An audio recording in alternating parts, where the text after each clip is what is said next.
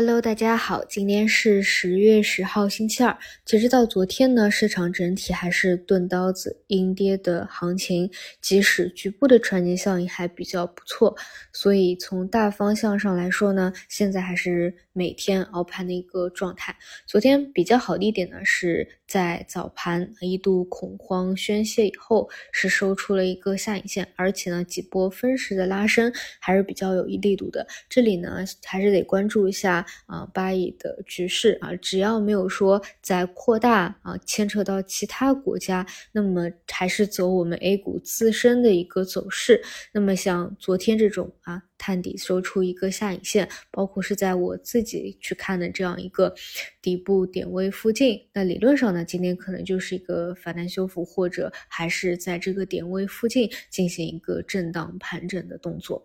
那从板块上来说呢，在大行情没有变好。啊，这样的一个情况下，就有好的方向呢就比较有限啊，包括华为加，包括减肥药这些呢，都是老生常谈了。嗯，我是觉得啊，就首先是华为这边，嗯，从底部起来的带动的扩散到的。啊，其中一个呢，昨天是消费电子啊，这里是有带动消费电子复苏的预期。其次呢，还发散到了快充，呃，不过快充啊，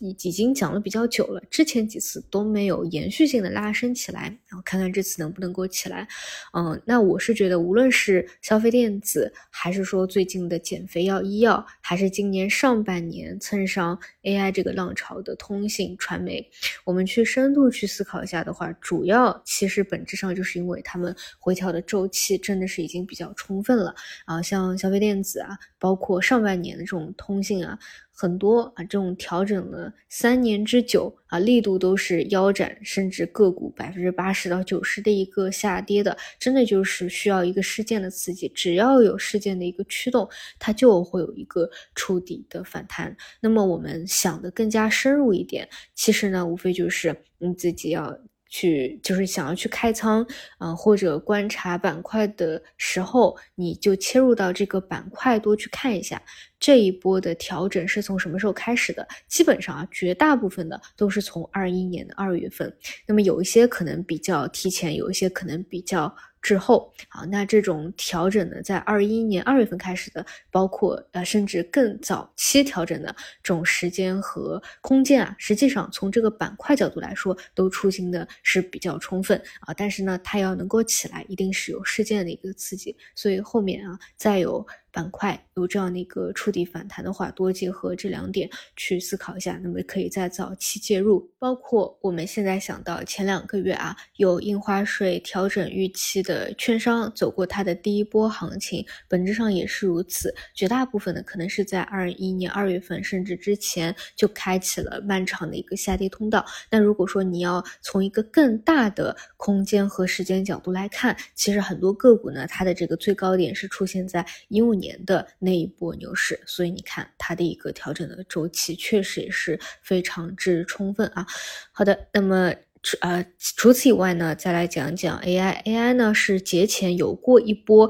还比较不错的反弹的啊，以 CPU 算力为主。那么昨天呢回调的比较深啊，跟很多小作文有关。但我觉得本质上呢，就是我节前讲的，就是这种方向啊，你不用去急的，因为上方的套牢盘实在太多了。就是它就算这里啊，它腰斩以后是一个短期的底部，它可能有反弹或者再有一个行情，它一定是一波三折曲线往上去。走的，所以本身呢，节前拉了一波，就是有回调以后啊，再去看有没有资金去承接的这样的一个节奏在。所以呢，我是觉得，如果你还关注这个方向的啊，就一定是等这两天你看回调了以后，再去看看资金的承接。因为说实话，从顶部下来很多都是腰斩了嘛，它真不一定啊。如果有机构资金啊，还是在这里去做承接的话，大资金愿意去返场的话，它还真不一定，就是说还有嗯很深的一个调整空间。所以关注这一块。块的还是要去盯一下。除此以外呢，比较强的就是像算力啊。那么其中呢，像算力租赁这一块，